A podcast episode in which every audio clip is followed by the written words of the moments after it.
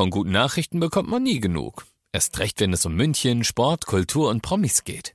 Lesen Sie selbst gute Nachrichten. Heute in der Abendzeitung und auf abendzeitung.de. Abendzeitung. Die ist gut.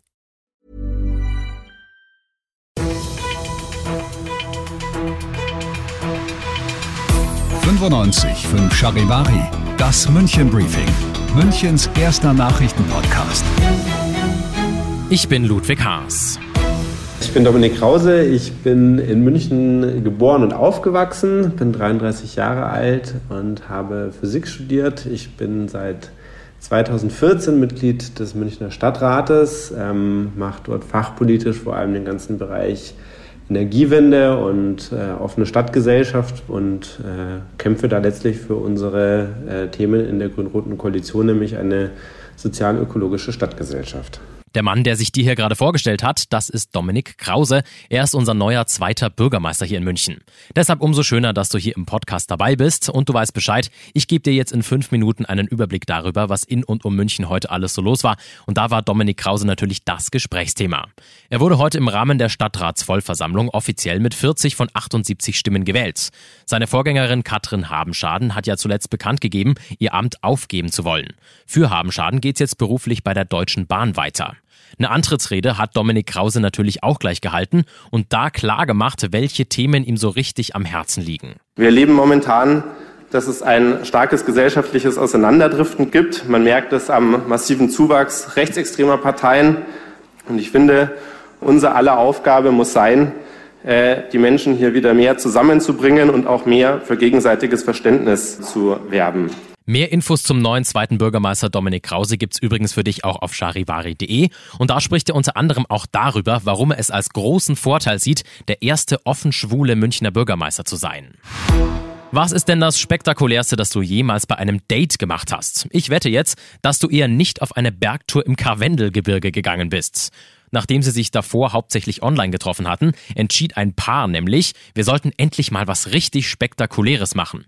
Der Mann schrieb beim Flirten davor auch noch, ich bin dein persönlicher Bergführer. Problem nur, während die beiden dann im November 2021 auf dem Weg zur Rappenklammspitze im Karwendel sind, schlägt plötzlich das Wetter um. Es fängt stark an zu schneien und die Wege, die sind kaum noch zu erkennen.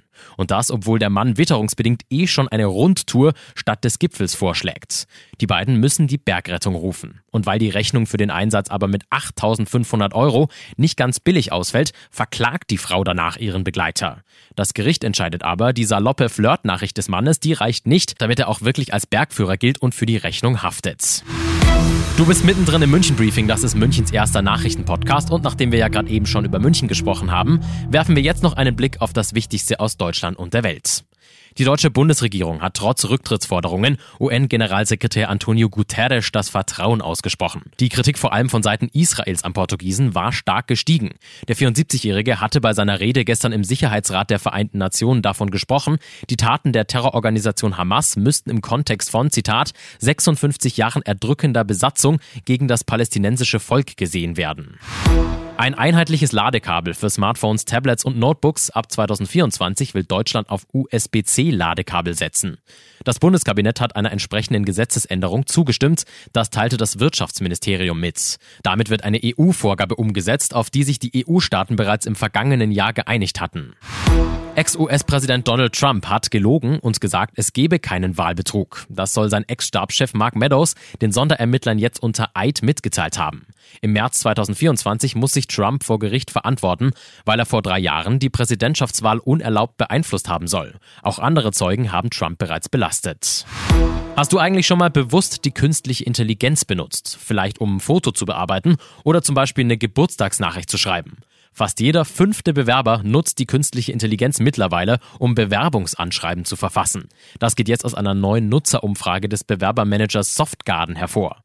Gründe sind zum einen die überhaupt zunehmende Nutzung von künstlicher Intelligenz und dann auch noch die damit sinkende Skepsis, die KI zu nutzen. In diesem Sinne, ich bin Ludwig Haas und ich wünsche dir noch einen wunderschönen Feierabend. Ciao. 95.5 Charivari, das München Briefing, Münchens erster Nachrichtenpodcast. Die Themen des Tages aus München gibt es jeden Tag neu in diesem Podcast. Um 17 und 18 Uhr im Radio und überall da, wo es Podcasts gibt, sowie auf charivari.de.